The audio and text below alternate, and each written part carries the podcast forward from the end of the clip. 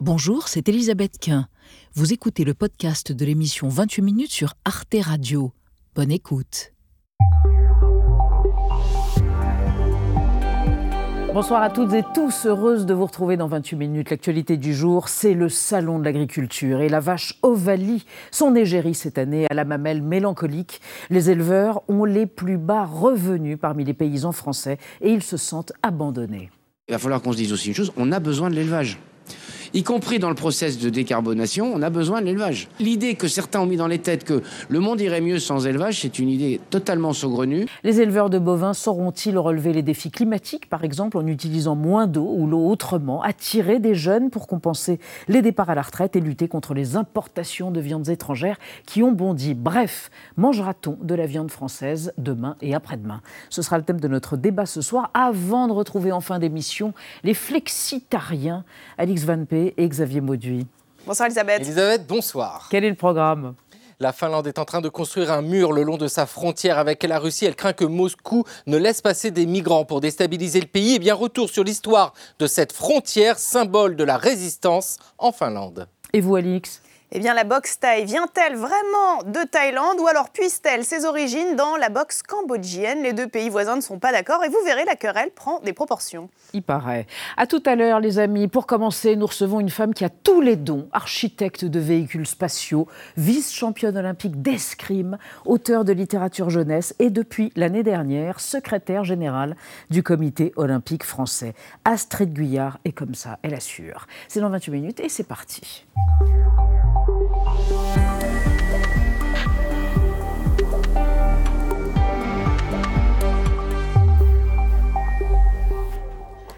Bonsoir Astrid Guyard. Bonsoir Elisabeth. On est ravis de vous accueillir. Vous étiez venue en 2012, la première année de l'émission, on peut le dire. Et vous étiez toute petite, toute petite fille. Vous étiez venue avec euh, Philippe de Coufflet. Exactement, j'étais très bien accompagnée avec Philippe de Coufflet. Absolument. À l'époque des JO d'Albertville. Exactement. Mais oui. Je vous présente Alain Diaye. Bonsoir. Bonsoir cher Anna. Et Benjamin Sportouche. Bonsoir, Bonsoir cher Benjamin. Alors on va évoquer votre carrière, toutes les facettes de votre existence sportive et puis aujourd'hui plus institutionnelle d'une certaine façon avec ce comité olympique. Votre portrait, non? Comme ça, on s'y retrouvera un peu mieux. Et puis aussi les machines, l'aéronautique. Votre portrait réalisé par Olivier Boucreux. Passion, engagement et JO, c'est la règle de 3 d'Astrid Guyard. Passion escrime, à 5 ans, la petite Astrid, tonique de l'aveu maternel, découvre la discipline en accompagnant son grand frère, son modèle, au club du Vésinet. Il deviendra champion, elle aussi tous ces rêves de gamin, quand on commence la compétition, euh, c'est pas forcément qu'un rêve et ça peut aboutir en faisant des efforts, en s'entraînant dur. En 1998, à 15 ans, elle est choisie pour représenter la France au championnat du monde. S'en suivront 20 ans de compétition, des dizaines de podiums, 5 médailles d'or en Coupe du Monde, des blessures et pour finir une médaille d'argent au JO de Tokyo en 2021. Le Graal d'une carrière, dira-t-elle. De son autre passion, l'espace, elle fera un métier en parallèle. Diplômée de l'école polytechnique de Sceaux, spécialisation aéronautique et aérospatiale, Astrid Guyard, l'ingénieur, travaillera chez Airbus ou Ariane Group. Moi, j'ai l'impression que ma vie, c'est un Tetris. En fait, j'ai des, des blocs à caser dans mes 24 heures et je passe mon temps à les arranger, à optimiser l'emplacement pour que tout soit rempli. Pas de passion sans engagement. La fleurettiste a toujours voulu faire bouger les lignes. Elle a coprésidé le comité des sportifs de l'Agence française de lutte contre le dopage, appelé à briser le silence sur les violences sexuelles dans le sport, et fait partie des six sportifs à faire leur coming out dans le documentaire Faut qu'on parle. Maternité, cycle menstruel, endométriose, Astrid Guyard, la militante, travaille également sur l'accompagnement des femmes dans le sport. En 2016, son engagement se fait plus politique. Elle débute une nouvelle vie au Comité national olympique et sportif français. Sa mission pour les JO 2024, moderniser la structure et remettre les athlètes au cœur du projet. Astrid Guyard se demande déjà comment sera le sport français en 2034. À toutes ces casquettes, on peut en rajouter une, autrice jeunesse. En 2016, cette amoureuse de la lecture depuis l'enfance ne trouve pas de livre sur le sport capable d'éveiller l'imaginaire. Quand tout à coup, elle décide de l'écrire elle-même. Ce sera Les incroyables rencontres de Joe, devenue depuis une collection sur les valeurs du sport. Avec comme référence au JO les deux lettres du prénom de son héros. Bah oui, plusieurs vies dans une vie, un Tetris, comme vous disiez très bien à l'époque. Et c'est toujours le cas. Et vous en êtes Je où vois que ça s'est pas calmé. Ça s'est pas calmé Oui, bah effectivement, toujours euh, ce côté un peu multicasquette, multipassion. C'est vrai que j'ai certainement une personnalité assez volontaire, dynamique et très curieuse. Euh, et donc j'aime aussi me définir de plusieurs façons. Et j'ai toujours eu ce côté jambe droite, jambe gauche escrime, euh, aérospatiale, c'est mon en même temps à moi. Ben oui. Et même aujourd'hui, et même Ah. aujourd'hui, ça, ça continue euh, avec euh, d'un côté le comité olympique et puis ma carrière professionnelle à Ariane Group. Le fleuret ne vous manque pas, parce que de 88 à 2021, tout de même, l'escrime était parti, euh, enfin, c'était consubstantiel à votre existence. Absolument, mais je vous vous languissez non. pas de cette. Non, non, sincèrement, 20 ans de carrière à très haut niveau, ça veut dire une usure physique, de multiples opérations au genou, au coude, Oui. une fatigue psychique aussi nerveuse tous les ans. Il faut savoir qu'on remet sa place en jeu. Euh, et je crois que j'ai réellement mis la dernière touche que je pouvais mettre À aux Jeux Tokyo. Olympiques de Tokyo. C'est ça, où vous êtes, vous avez tout de même, vous êtes revenu avec la médaille d'argent. Absolument, vice-championne olympique. Grandiose. Alors là, vous êtes coprésidente de la commission des athlètes du comité olympique français euh, pour les JO de 2024. Quel est l'objectif? Remettre les sportifs et peut-être même surtout les sportives au centre Alors, des c'est JO pas que pour les Jeux de 2024. Bien mais sûr, effectivement, c'est pour en fait, les JO en de- général. Et, et- et d'ailleurs, mon mandat de secrétaire général au comité olympique, c'est bien de remettre au cœur des décisions les athlètes. Euh, tout Mhm. Ça n'était pas le sport, cas euh, Ça pas le cas Ça commençait à être le cas, Oui. mais aujourd'hui, c'est un symbole fort. C'est-à-dire qu'il y a un une athlète qui siège au, Mhm. au bureau exécutif, une athlète qui est secrétaire générale, et puis par ailleurs, on met aussi en place, au travers de la, la loi sport qui est passée euh, euh, en 2021, euh, des commissions d'athlètes fédérales. C'est-à-dire qu'aujourd'hui, toutes les fédérations vont pouvoir avoir, à l'instar du comité olympique, Mhm. une commission d'athlètes avec des coprésidents qui pourront siéger dans les instances. Et c'est comme ça qu'on va pouvoir s'assurer bah, que justement la parole d'athlète, elle va pouvoir compter. Elle Des va gens qui savent de quoi ils parlent. quoi, Exactement. en Et ça. ça reste les athlètes qui font les compétitions, même si on a besoin de tout un écosystème autour de nous. À propos de la parole, ça me fait penser à la libération de la parole, c'est-à-dire à MeToo. Euh, 2017, il y a un avant et un après. MeToo dans le sport, ça a existé, c'est très important. Euh, la lutte, euh, la dénonciation des violences, des agressions sexuelles. Est-ce que vous-même, escrimeuse, sportive de haut niveau, athlète, vous avez euh, dû endurer des- du harcèlement, des pressions, voire même euh, des agressions Non, j'ai j'ai eu Vous ou des femmes dans votre équipe J'ai eu beaucoup de chance. Hein. J'ai pas été témoin ni été victime de, de ce genre d'abus, de violence hein, sexuelle ou sexiste. Après, euh, le sport n'est pas épargné. hein. On l'a vu justement Mhm. Ah bah non. sur cette séquence. Euh, le sport n'est pas épargné des maux de la société. Mhm. Euh, donc ça, c'est certain. Il y a eu des témoignages glaçants. hein. Je pense euh, à Catherine Moyon-Debec. Je pense euh, en athlétisme. Je pense plus récemment à Sahara Abitbol. En patinage Et artistique. La patineuse Exactement, patinage artistique. Donc la parole s'est libérée. Il faut continuer à la libérer. Ça, je pense que c'est vraiment essentiel. Et puis surtout, il faut mettre en place des actions. Il y en a eu des actions qui ont été mises en place. Aujourd'hui, dans les fédérations, il y a des référents violences sexuelles. Il y a un numéro d'urgence aussi qui est mis en place. Il y a des formations, des sensibilisations pour les athlètes, pour les staffs, pour l'encadrement. Euh, un contrôle d'honorabilité aussi des, des- des dirigeants bénévoles. Après, euh, est-ce que c'est assez? Non, certainement pas. Il faut aller encore plus loin. Euh, ce qui est certain, c'est qu'aujourd'hui, plus personne n'ignore le sujet. D'accord. À mon époque, on n'en parlait On n'en pas. parlait pas, c'était Ça tabou. tabou. Mm. Aujourd'hui, il n'y a plus personne qui peut dire que les violences sexuelles dans le sport, ça n'existe pas. Il n'y a plus personne qui ignore le sujet. Mais il faut continuer à former, à sensibiliser et, si besoin, parfois écarter aussi. Oui, certes. Alors, vous vous occupez des JO, et c'est vrai qu'on se demande si ces JO 2024 à Paris, ils vont être vraiment populaires, parce qu'ils coûtent très cher. Ils coûtent très très cher. Regardez, l'athlétisme, oui, en finale, une place c'est 690 euros par personne. Franchement, c'est énorme. On ne s'attendait pas à des prix comme ça. Et vous non plus, peut-être. hein. Ouais, alors la, la billetterie des Jeux Olympiques, c'est toujours une énorme mécanique. hein. Il faut savoir qu'il y a plus de 700 sessions qu'il faut pouvoir gérer. Oui.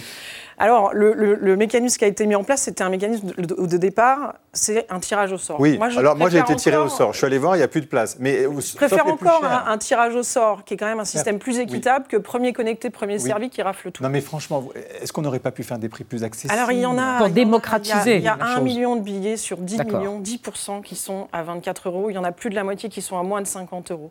Le problème, c'est qu'effectivement, ils sont partis en premier. Heureusement, ce tirage au sort, c'est Pâques, qui était plutôt dédié à des passionnés de sport qui veulent vivre l'aventure des Jeux, peu importe la session, parce qu'ils sont toutes les disciplines les intéressent. Ça, c'était la première étape. Et il y en aura une deuxième avec de la billetterie sèche en mai.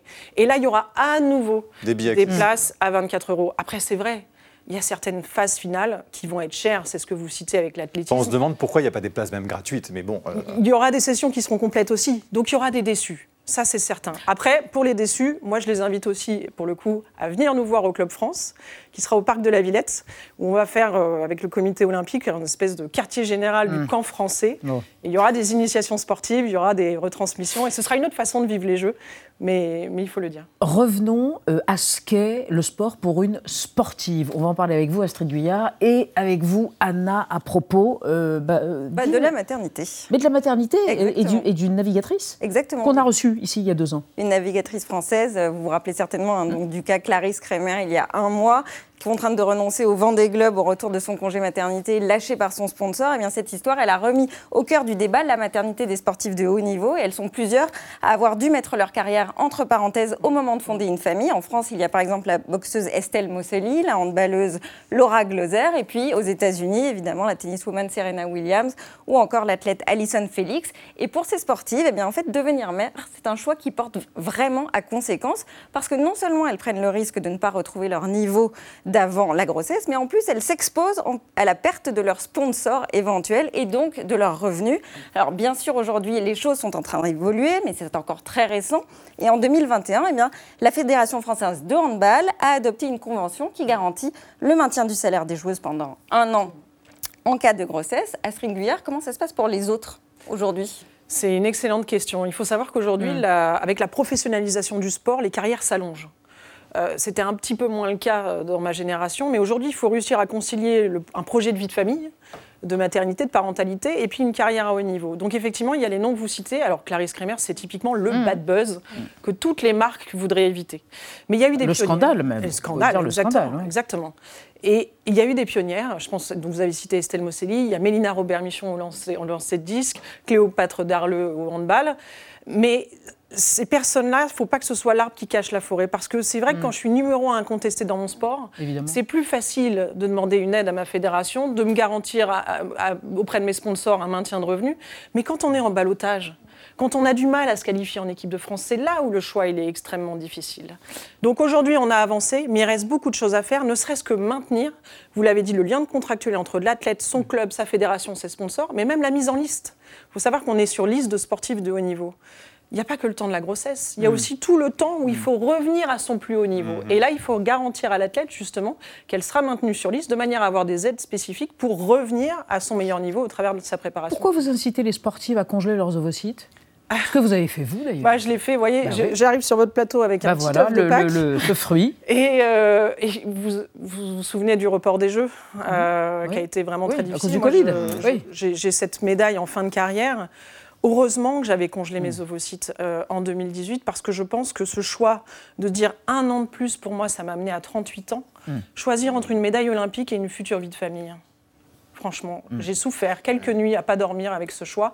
Et parce que j'avais congelé mes ovocytes, j'ai pu me tranquilliser, avoir une certaine sérénité. Et aujourd'hui, ce petit cadeau-là, il vient de cette histoire. Donc c'est pour ça que maintenant que c'est permis, j'invite quand même les sportives à, À le à faire. être informées, à le faire si elles le souhaitent, sans aucune obligation. Autre question intime, pourquoi avez-vous fait votre coming out et aviez dit, avec quelques autres athlètes, dans ce documentaire de Canal+, dont on a, qu'on a évoqué dans votre portrait, oui, je suis homosexuelle, je suis lesbienne. Alors, c'est hyper paradoxal parce que j'ai toujours dit qu'on devait pas, on devrait Ne pas, pas avoir parler de sa vie besoin privée, on devrait faire pas avoir besoin.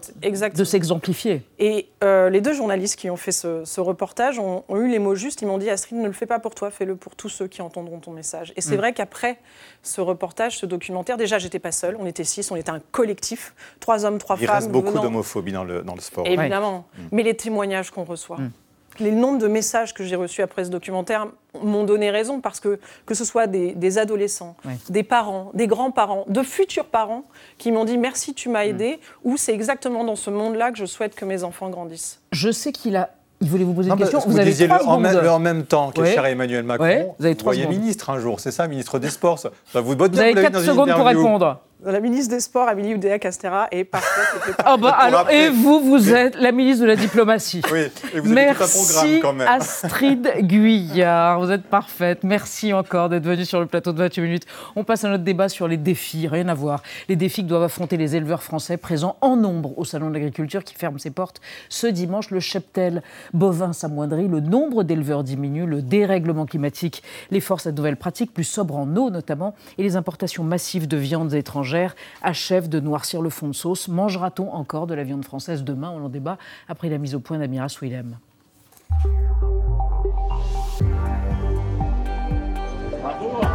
En se rendant au Salon de l'Agriculture cette année encore, Emmanuel Macron savait qu'il allait être le réceptacle de la colère des agriculteurs et notamment des éleveurs. Un malaise auquel il a essayé de se montrer sensible.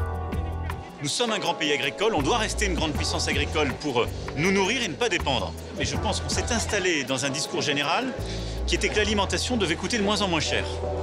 Or, l'alimentation, elle doit avoir un prix parce qu'elle a une valeur et il y a un travail derrière. Rester une puissance agricole. Et pourtant, un éleveur sur deux aura atteint l'âge de la retraite d'ici la fin de la décennie. Difficile de renouveler la profession, d'autant que la consommation de viande ralentit et a parfois mauvaise presse. À cela s'ajoute un climat de plus en plus capricieux et des fourrages dont le prix a augmenté ces derniers mois du fait de la guerre en Ukraine. Éprouvant, le métier n'attire plus. Face à ce constat, des initiatives sont mises en place pour tenter d'attirer les jeunes vers le métier. Cette année encore, le syndicat Jeunes Agriculteurs a organisé la semaine dite du renouvellement des générations agricoles. Sur cette vidéo diffusée sur les réseaux sociaux, un éleveur originaire de Dordogne, sur le point de prendre sa retraite, et le jeune homme de 23 ans qui a repris le flambeau. Un conseil pour une installation réussie, c'est bien l'anticiper, bien s'entourer. Conseil pour euh, la bonne transmission, c'est s'y prendre assez tôt et trouver la bonne personne. Chercher un jeune, c'est pas toujours facile. Euh, S'adapter avec lui, il faut du temps. Les éleveurs français sont aujourd'hui confrontés à des défis démographiques, climatiques et économiques. Peuvent-ils tenir? Mangera-t-on encore de la viande française demain? L'élevage français a-t-il encore un avenir? Trois invités et ils sont concernés pour en parler. Guillaume Gauthier, bonsoir. Vous êtes éleveur de charolais, des bêtes charolaises en Saône-et-Loire. Combien de bêtes avez-vous? Euh, on a un grec qui a 5 associés, donc mes 4 cousins, et on a 470 vélages. 470. 80. Et vous, et vous êtes également secrétaire général adjoint de la Fédération nationale bovine. Et selon vous, même si les prix de la viande ont augmenté, les revenus des éleveurs ne suivent pas. Pour augmenter les revenus, il faut baisser les coûts de production.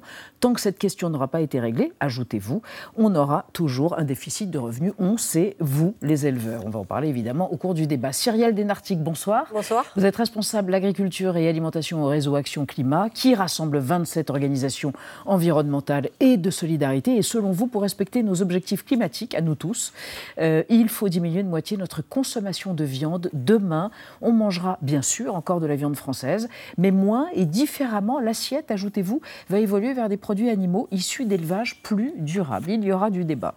Et enfin, Nathalie Elal. Bonsoir madame, vous êtes journaliste Bonsoir. spécialiste de l'histoire de la gastronomie. Vous animez l'émission L'étape gourmande sur France Bleu et vous estimez que nous continuerons de manger de la viande française, mais la viande française est en train de devenir un produit de luxe et bientôt on trouvera du bœuf français en boucherie à des prix délirants. Le reste, ça risque d'être de la viande importée de qualité moindre et vendue dans les supermarchés. Donc deux poids, deux mesures. Mmh. Et on démarre avec euh, un chiffre. Benjamin. 85, car aujourd'hui, eh bien, chaque Français mange en moyenne 85 kilos de viande par an, une consommation beaucoup plus importante hein, que chez nos voisins européens, mais qui a baissé. C'était 90 kilos en, en 2001, on en mange moins.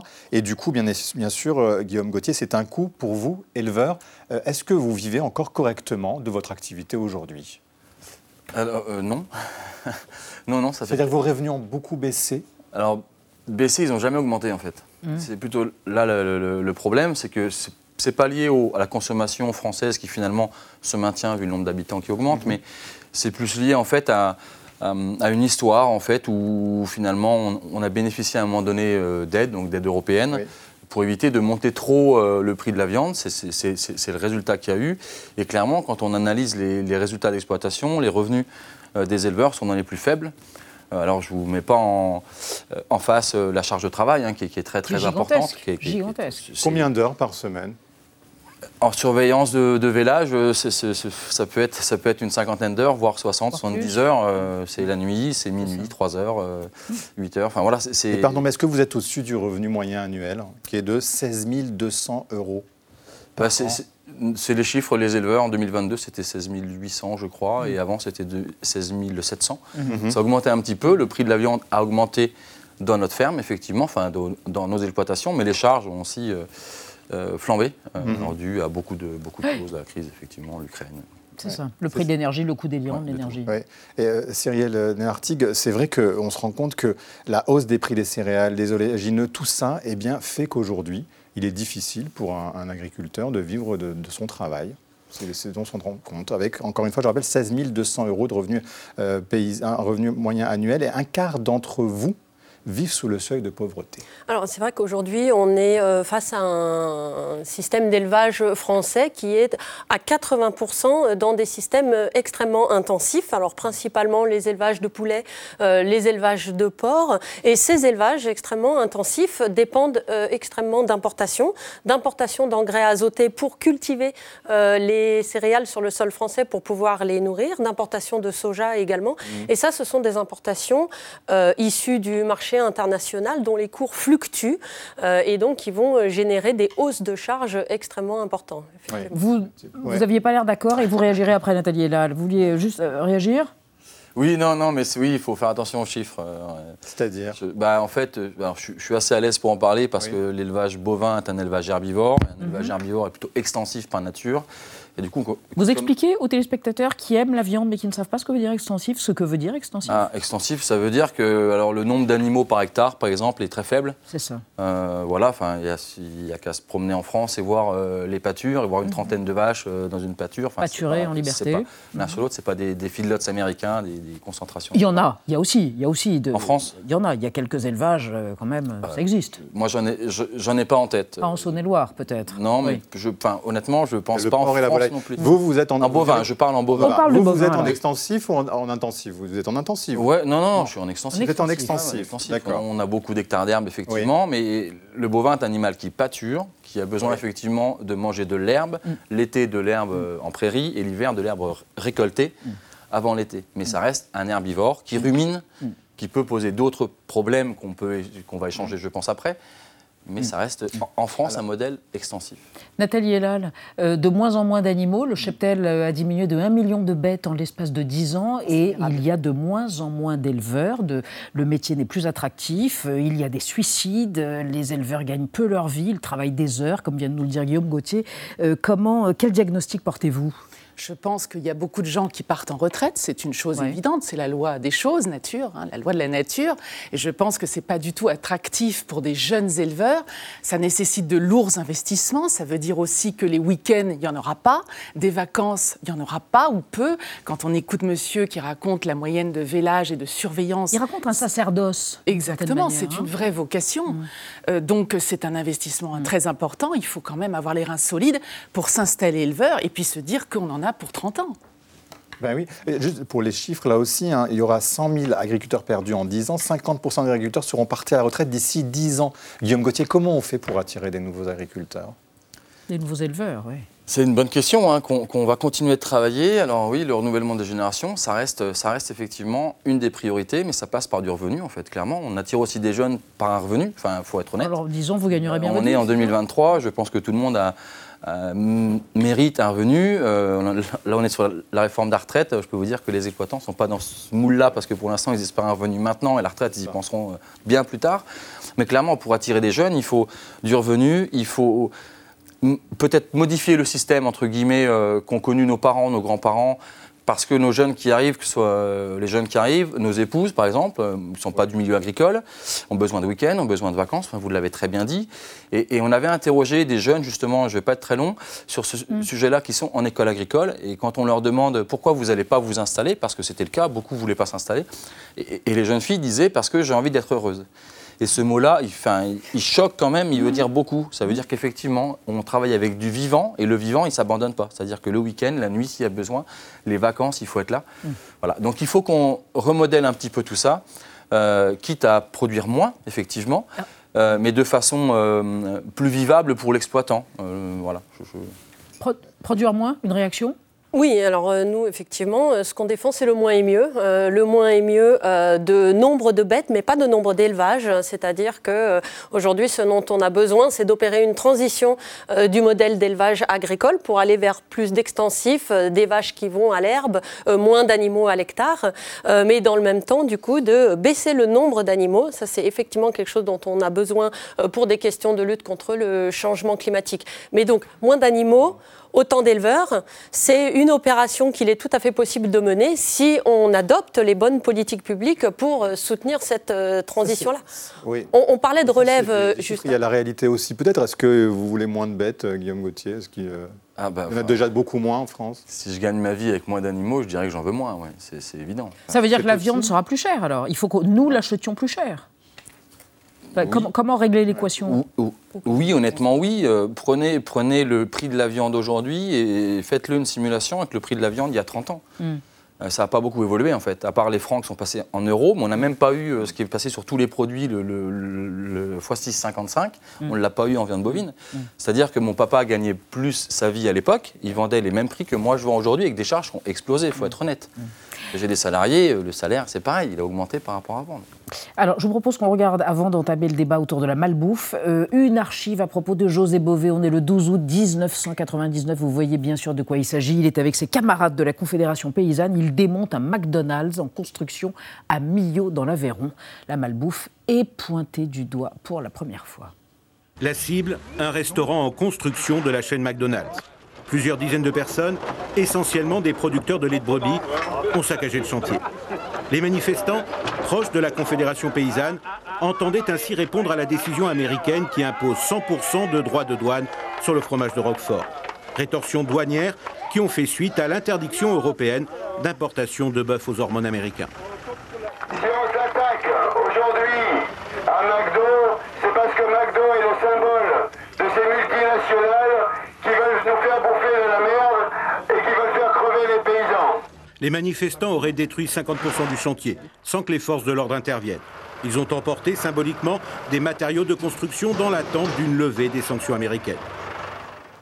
Des multinationales qui étaient très critiquées à l'époque, euh, Nathalie Dalle, sauf qu'aujourd'hui, beaucoup d'entre elles, eh bien, on a l'impression que sont un peu des alliés des, des agriculteurs.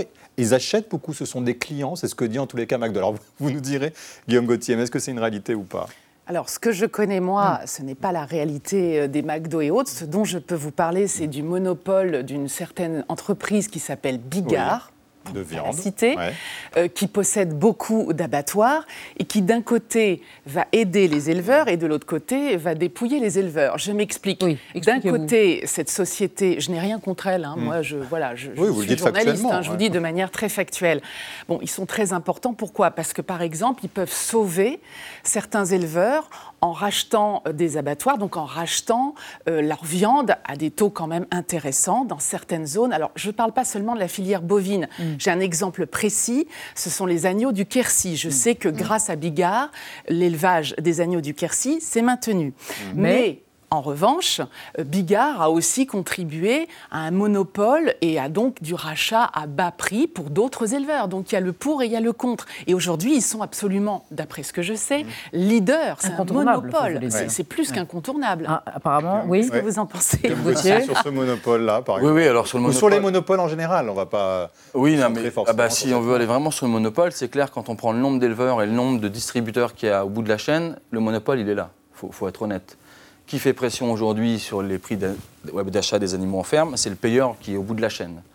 Donc clairement, aujourd'hui, on a... on Donc a le quel- problème est là. On a quelques gros groupes qui distribuent nos viandes. Alors, je ne parle pas de la RHD, vous avez cité McDonald's, mais il y en a d'autres aujourd'hui, effectivement, qui passent des viandes françaises, qui ont des contrats, la etc., publicité. Mm. qui ne sont pas forcément majoritaires parce qu'il y a de moins en moins de viande française, donc ils importent aussi tous un peu de plus en plus. Euh, mais, mais- mais malgré tout, alors oui, Bigard, il est, il est imposant. Il a suracheté des outils qui ne fonctionnaient pas, peut-être pour les, les réadapter. Il a peut-être sauvé euh, des filières. Euh, Mais pardon, mais il y a quand même la loi Egalim qui a été faite par le gouvernement justement pour mieux vous rémunérer. Ça n'a pas fonctionné? Il y en a eu deux déjà.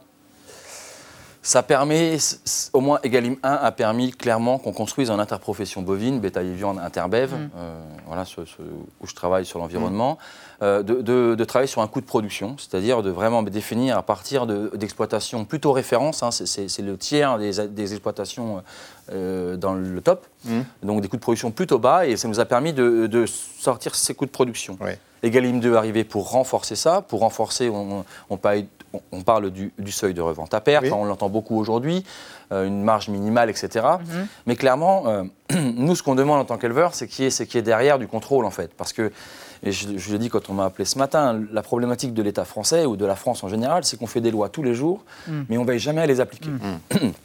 Et donc la vraie problématique est là, c'est que si demain on veille à appliquer les coûts de production aux éleveurs, c'est deux SMIC, c'est pas non plus une ruine par rapport au temps passé. hein. C'est, Très bien. C'est que deux SMIC. Je pense qu'on sauvegardera une partie de l'élevage français. Voilà, Enfin, ça fait partie des solutions.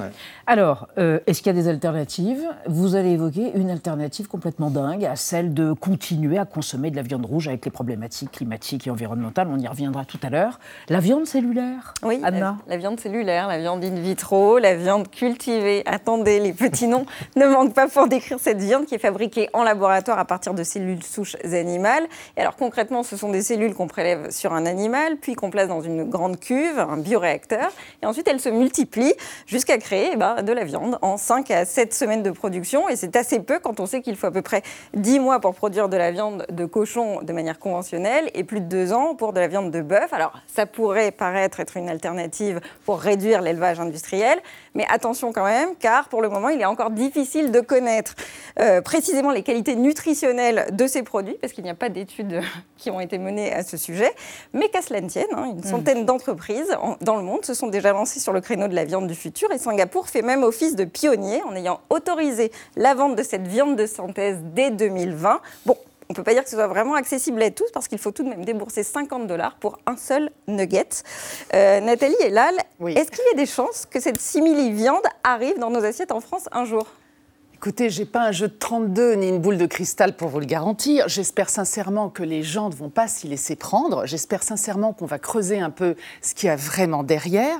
Euh, quel est le projet derrière tout ça? Est-ce que c'est... euh, alors, je ne suis pas C'est complotiste, quand même un mais... sacré business. Non, parce mais c'est un énorme business. Les C'est- Pays-Bas c'est- c'est très euh, ont posé 60 millions d'euros sur la table Mais euh, c'est très dans leur juteux, bien sûr. Simplement, je me dis, euh, en vous écoutant et en, en entendant parler de ces choses-là, que l'aile ou la cuisse était vraiment visionnaire. Parce que qui a envie Le euh, film de Claude Zidi. Ben, Bien sûr. qui a envie d'aller manger des choses comme ça? Enfin, moi, moi qui suis une défenseuse de la gastronomie dans, dans toutes mes émissions euh, consacrées au terroir, au patrimoine culinaire français, je ne peux pas imaginer Oui. une seule seconde qu'on puisse utiliser cette viande-là pour faire un filet de bœuf Wellington, Mais par pour- exemple. Oui, mais Cyril Desnartine, en même temps, ce que vous allez peut-être nous dire, vous, c'est que cette viande, eh bien, elle ne va pas produire de carbone. Il n'y aura pas d'empreinte carbone. Est-ce que du coup, vous la défendez? je ne vais pas suis vous sûr dire que ça, ça. plaise à Guillaume Gauthier. Euh, non, non, pour des raisons de transition environnementale, on n'a pas besoin de cette viande-là. En réalité, aujourd'hui, on sait comment faire sur le territoire français, hein, c'est-à-dire de diminuer le nombre de bêtes, mais d'aller vers un élevage euh, plus durable, plus extensif, ayant moins d'impacts environnementaux, voire des impacts positifs environnementaux, c'est-à-dire en maintenant des prairies avec une biodiversité,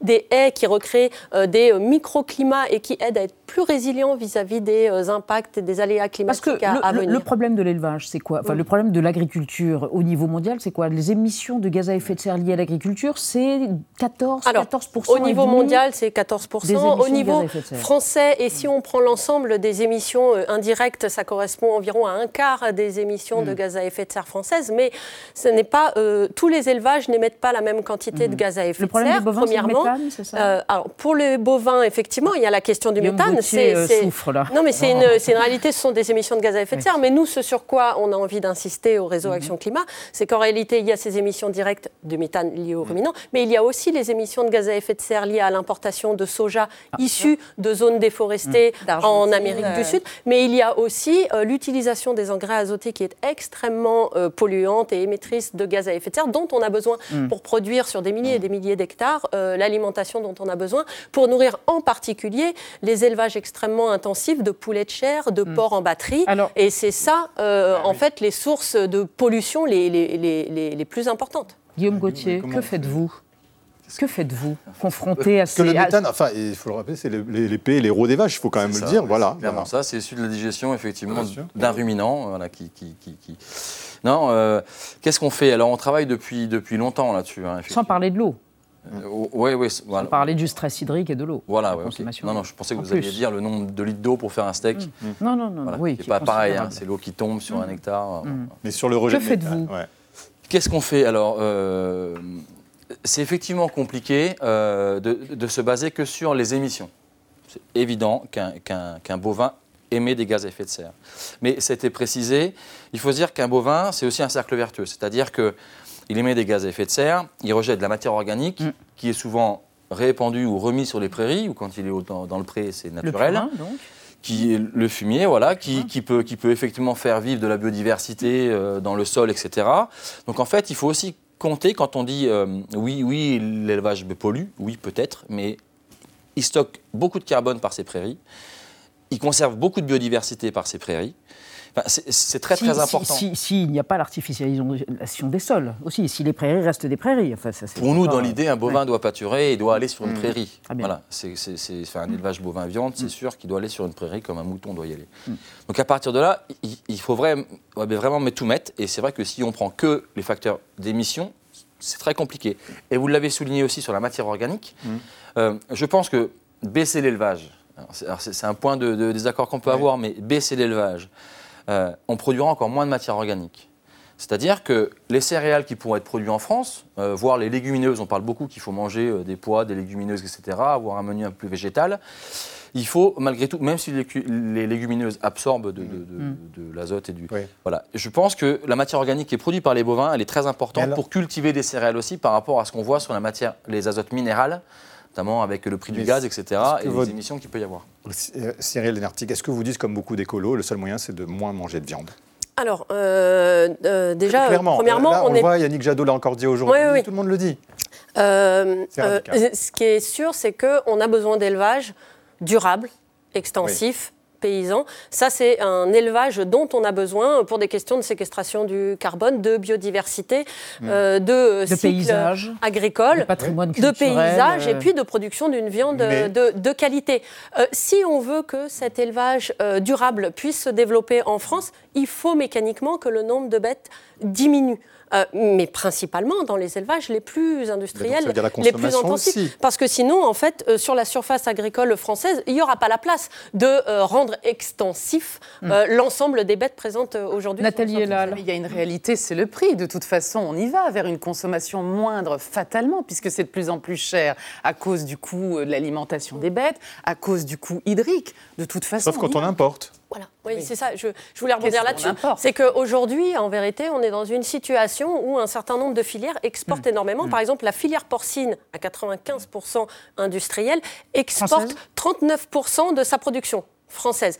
Et dans le même temps, on importe euh, à peu près 20% de la, de la consommation de porc français. Donc on est dans une situation euh, complètement absurde. Absurde et propice à un nouveau débat. Parce que là, c'est fini, on n'a plus le temps. Voilà. non, mais merci à tous les trois d'avoir exploré ces questions autour de, euh, des éleveurs français et des défis qui les attendent et qui nous concernent tous, puisqu'il y a un paysan dans chaque assiette de chaque Français. Toujours l'actualité avec Alix Van P, Xavier Maudu, direction l'érection d'un mur, Euh, un rideau de fer euh, ér- érigé donc par la Finlande le long de sa frontière avec la Russie et une querelle autour de la Khmer patrie de la boxe thaï. Est-elle vraiment thaïlandaise ou est-elle cambodgienne? Bon, et pour commencer, les mauvais dettes de l'actualité entendues par Olivier Boucreux ce soir. PFAS, l'acronyme d'un des polluants éternels dont on parle beaucoup en ce moment. Les PFAS, c'est un sujet euh, compliqué. La contamination au PFAS. également appelé PFAS.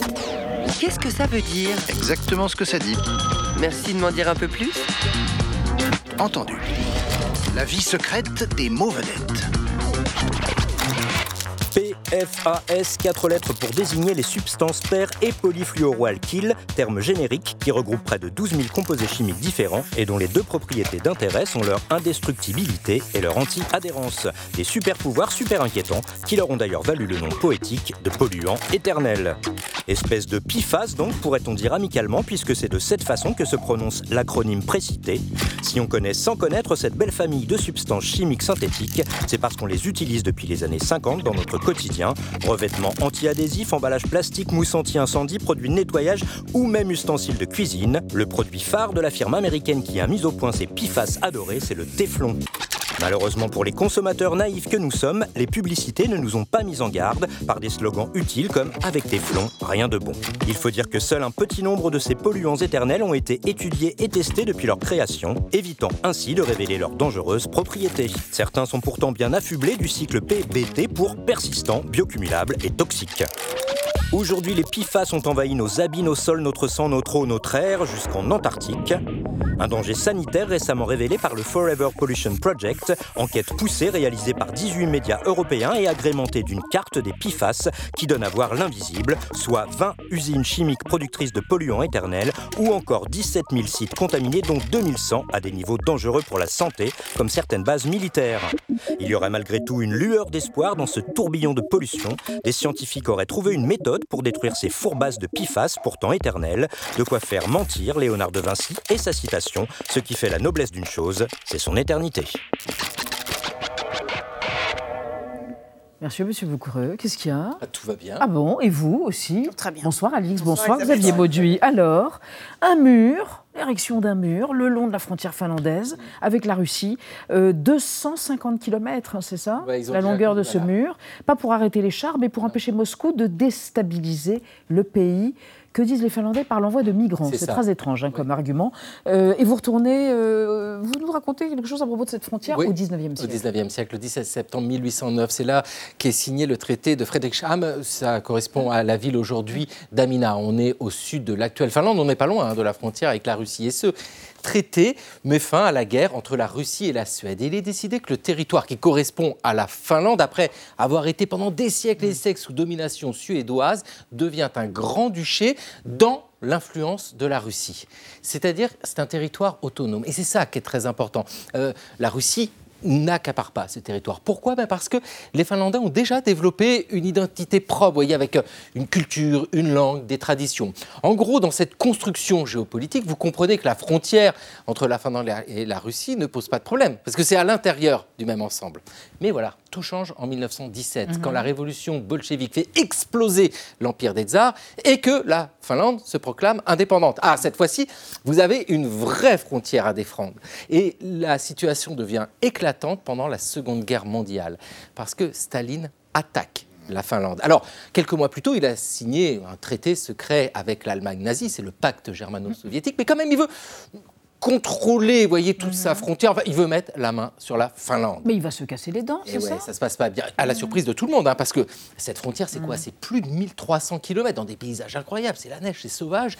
Et puis, euh, c'est- tout semble écrit. hein. D'un côté, vous avez l'armée rouge et de l'autre côté, l'armée finlandaise. Mais Et- voilà, sur le terrain, c'est pas la même chose que ce qui est prévu euh, dans les états-majors. Les Finlandais résistent. Alors je vous passe hein, euh, les engagements des uns des autres, les petits problèmes euh, frontaliers. Ce qui reste surtout autour de cet épisode, c'est une mémoire essentiel pour les Finlandais et les Finlandaises. Ils ont tenu bon face à un voisin menaçant et considéré plus puissant, mais qui ne l'était pas. Merci, Monsieur Mauduit. Alors, une guerre culturelle à laquelle on ne s'attendait pas. Les Cambodgiens, les Thaïlandais se euh, mettent sur la gueule, comme on dit euh, délicatement, à propos de la boxe thaï et de l'origine de la boxe thaï. C'est quoi la boxe thaï déjà, vous nous rappelez? justement. Point et pied, c'est ça. Tout hein? à fait. Oui, si aujourd'hui on parle de la boxe thaï, vos interlocuteurs sauront certainement que justement ça se pratique donc pieds nus et qu'on a droit au coup de pied Pied et au coup de de, genou. Et au coup de au genou. coup de genou, oui, oui, oui. Et donc la boxe thaï a acquis une renommée internationale. Tout le monde vous dira que la boxe thaï, comme son nom l'indique, est une, euh, une discipline qui a des origines thaïlandaises. Mais est-ce vraiment le cas? Ah, Pas sûr. Ces dernières semaines, certains Cambodgiens ont revendiqué donc la paternité de cet art martial qu'ils appellent, ils appellent d'ailleurs Kun Khmer, c'est-à-dire boxe cambodgienne. Qui a lancé le débat? Comment Eh bien, c'est un événement sportif. Au mois de mai, en fait, le Cambodge va euh, accueillir les Jeux d'Asie du Sud-Est. Et dans ces Jeux, donc, il y aura de la boxe. Et pour l'occasion, ils ont renommé le Muay Thai en Kun Khmer.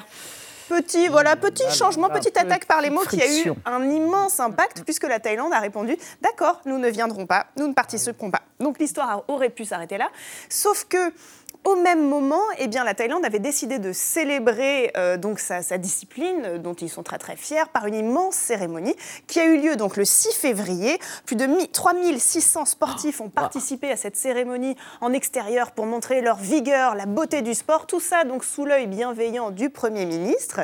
Et donc euh, la Oh, que c'est démonstration, oui, c'est très impressionnant. Wow. ouais.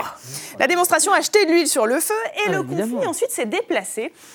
Il s'est cristallisé autour d'une personne qui est un peu l'incarnation du Muay Thai. Eh bien, Boakao Banchamek, surnommé le Lotus Blanc, immense boxeur Oh. thaïlandais connu dans le monde entier pour ses coups de pied circulaires. Et donc, il y a quand même un homme d'affaires cambodgien qui a dit qu'il offrait plus de 200 000 euros à quiconque réussirait à vaincre donc euh, Ah, ah, ce, lui, ce ce lotus blanc. ce lotus Ce lotus blanc, blanc mais coup de à pied condition que circulaire. cette personne, voilà, à condition que cette personne qui le bat soit cambodgienne, Bah, évidemment. évidemment. Bah, sûr. Encore plus surréaliste, il y a une, euh, une starlette des réseaux sociaux qui a dit qu'elle marierait- qu'elle qu'elle se marierait donc avec la personne qui réussirait à vaincre ce lotus blanc, à condition, une fois de plus, qu'il soit cambodgien, sinon ça n'a aucun intérêt.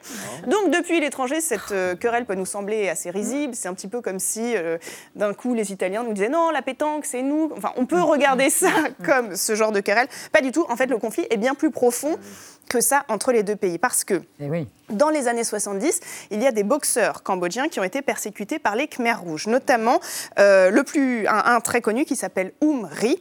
Et pour lui, le Khun Khmer, il a réagi donc à, cette polémique en disant que le Khun Khmer devait être mis en avant car c'est la fierté de son pays qui est en jeu et son pays qui a quand même traversé un génocide. Sauf que de l'autre côté, côté thaïlandais, on leur répond mais grâce au Muay Thai, nous n'avons jamais été colonisés. Donc nous aussi, c'est notre grande fierté. Alors comment sortir de cette querelle Alors Sur le ring peut-être? C'est la dernière option. Voilà, c'est ma votre proposition. suggestion C'est ma- Oui, vous ne diriez pas, vous, Mais- bah, bien sûr. Non, mais Xavier, oui. Non, mais moi, je me suis arrêté au royaume de Siam. Mais voilà. Avec Non, mais Pierre c'est- Lotti, hein, c'est ça, oui. Oui, un moderniste, hein, vous êtes.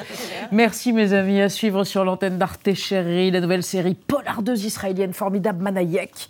Je vous retrouve demain dans le club de 28 minutes à 20h05. Tchuss.